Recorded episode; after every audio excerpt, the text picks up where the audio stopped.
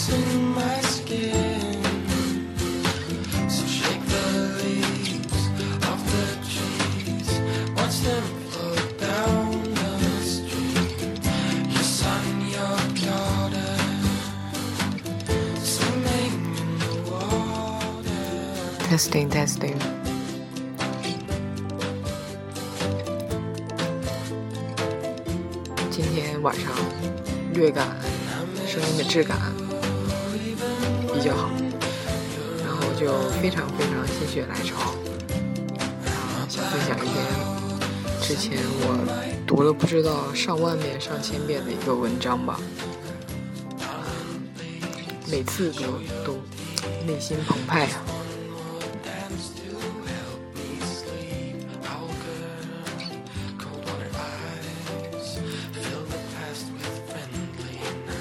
就我这个略感今晚质感略好的嗓子和特别不标准的标准普通话，又一次声情并茂的朗读一下这篇文章，希望能有共鸣吧。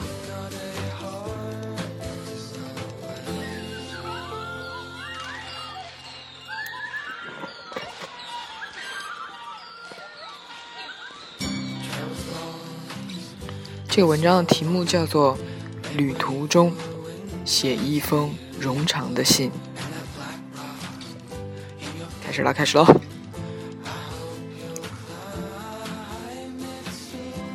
亲爱的悉达多，在一路向南、日夜奔赴的火车上，我想起了你。四下已经安静下来，车厢里的孩子不再哭闹。均匀的呼吸与阵阵鼾声，证明他们确实真真切切地存在着。早些时候，我和所有二十来岁的年轻人一样，吃饭、睡觉，有一搭无一搭的听课、寒暄、瞎侃。虽然安逸、闲逸、安稳，衣食无忧。但缺乏激情，一成不变，让人疑心自己是一只虫子，凝结在琥珀中，心生厌倦。我想走出去，生命不应该如此被囚禁。我羡慕你，你有你自己的梦想，并且愿意为之努力。当那些举世瞩目的冰川、湖泊，在我眼里。还仅仅是字眼的时候，你已经到达了那里。我曾经幻想过和你私奔，没有金钱，缺乏食物，但我仍愿意分一半米饭给你。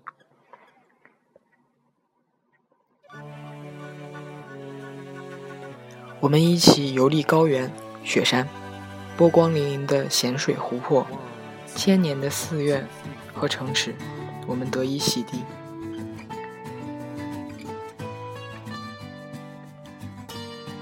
又或者只是回到彼此成长的地方，看看是哪般景色与文化在你我身上打下烙印。你也许会告诉我曾经离家出走到过哪条大街，我也会指给你。小时候，我妈妈骗我说捡我回来的垃圾箱。原谅我，幻想而已。如果你真的想看，留有我童年的地方，如今已是一片废墟。如果没有这些幻想，你会显得普通许多，不过是一个孔武有力、略显柔情的年轻人。我不在你的计划之内。我一种，我一直有种不切实际的幻想，以为自己多少对于你而言是重要的。我进入你的生命里，拥有一个重量。这种捕风捉影的无举无聊举动，最终令我发现自己的愚蠢。纵使我自视过高，但在爱上一个人的时候，仍然不可避免的和所有人一样，愚蠢、卑贱。心存侥幸。当我决定给你写这封情书的时候，就意味着我又把自己推入了曾经的怪圈，甚至我已经被你轻视了。我并不怪你，我是如此的不堪、浮躁、自私、喝酒、说脏话、急功近利、到处游走、飘忽不定、欲求不满，还有自卑。是。的，自卑。纵然在他人面前，我也是一个蛮横跋扈的姑娘，就好像一切都准备好之后，和你说话时，仍担心牙齿上挂着青菜般不安。也许那不是自卑，是我们对爱的不自信。既不相信还有人可以来爱这样残缺的我，也不相信自己还可以去爱另一个并不完美的你。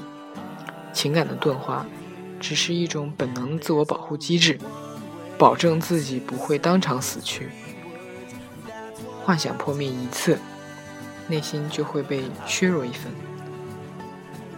避免伤害的唯一办法是将内心和外界封锁起来，将所有的触角磨平、砍掉，对一切快乐和悲伤的反应降到最低，形成一个浑然不觉、冰冷。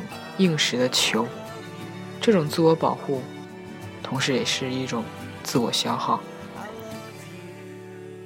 我感到自己已经因为悲伤浪费了最美的年华。如此一来，求之不得的爱情也似乎变得不再重要。你不叫悉达多，我不知道曾经的名字还是不是现在的你，这都不重要。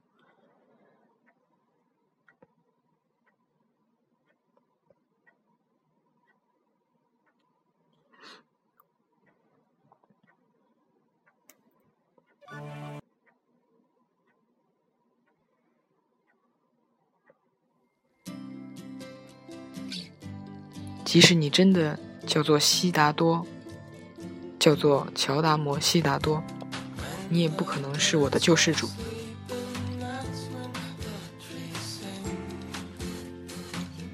这个世上没有谁可以真正解救另外一个人，正如没有谁可以真正依赖另外一个人。这是在你离开许久之后，逐渐弥合的伤口告诉我的。我只是突然想起你。也许我们以后都不会再见面了，因为见面对你我都是尴尬。有些事情如果不能和你说，就毫无意义；而和你说完之后，也同样不会再留下任何意义。火车就要轮渡，我的手机也要没电了。我曾经寄过明信片给你，就好像几年前那拙劣的信。我知道你没有收到，毕竟我没有写地址和收件人。而这些，只要你知道就好。当你看到这封信，我会强迫自己不再沉浸在幻想中。从此以后，我们之间也许就清清白白了。我面对你时，你便不会再心怀鬼胎。收信快乐，于琼州海峡。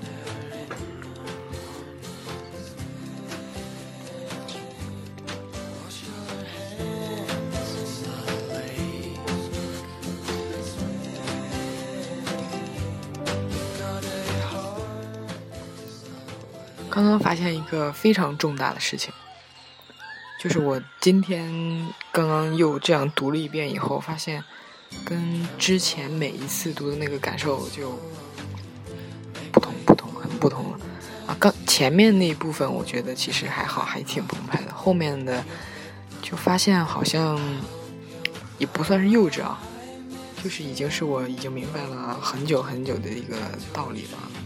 也已经充分感受过了，已经觉得啊，已都没有什么啊可好感受的了。嗯，今天竟然是这种感觉啊！这篇文章我真的是已经读了不知道多少多少多少遍了，不知道大家怎么想？哦，现在是首尔时间晚上十一点五十五分，大家在做什么呢？